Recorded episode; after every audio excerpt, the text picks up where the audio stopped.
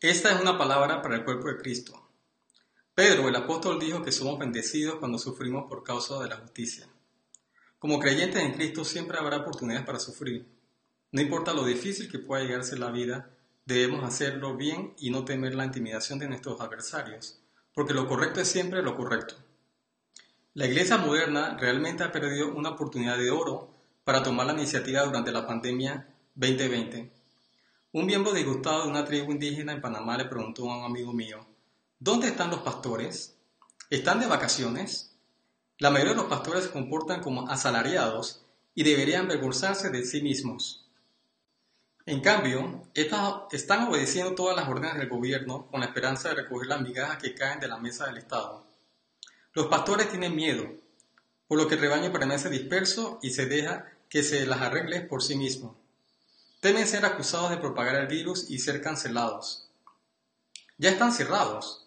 ¿Cómo puede alguien probar que la iglesia es la causa cuando otros negocios permanezcan abiertos? El virus ha seguido propagándose mientras las puertas de la iglesia están cerradas. Mientras tanto, la cura del gobierno es peor que la enfermedad. Las economías están cerradas.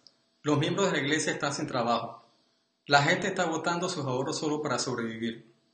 La iglesia corporativa ha aceptado los mandatos del Ministerio de Salud que regulan cuándo pueden adorar, cuántos pueden venir, cuánto tiempo pueden quedarse y qué pueden y qué no pueden hacer. Mientras tanto, los grandes almacenes, tiendas, las clínicas de aborto, los casinos, las licorerías consideran más esenciales para las autoridades y tienen menos restricciones. El gobierno ve a la iglesia como un negocio más. La triste realidad es que muchos pastores y miembros de la iglesia están de acuerdo.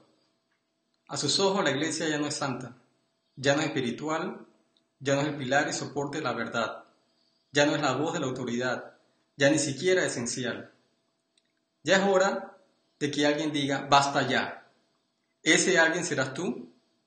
Es hora de que la Iglesia recupera el, terreno elevado y toma la iniciativa en la resistencia a la extramitación injusta del gobierno.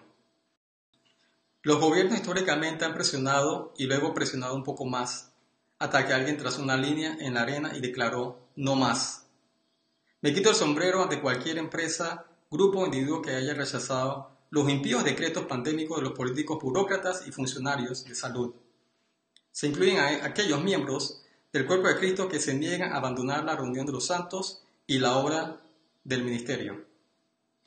De acuerdo con la historia de la Iglesia, el remanente fiel continúa alimentando a los hambrientos, vistiendo a los necesitados y sufriendo voluntariamente por causa de la justicia, sin esperar crédito o reconocimiento. También disciernen la diferencia entre la realidad y la ficción y tienen el coraje de estar del lado correcto de la verdad. Su recompensa espera por ellos en el otro lado. Este es el momento para que los líderes se pongan de pie y obedezcan a Dios en lugar de al hombre y junten el rebaño, sin miedo ni intimidación. Creo que el pastor principal tendrá algo que decir sobre este debacle cuando todo está dicho y hecho. Que la gracia y la paz de Dios esté con ustedes ahora y siempre.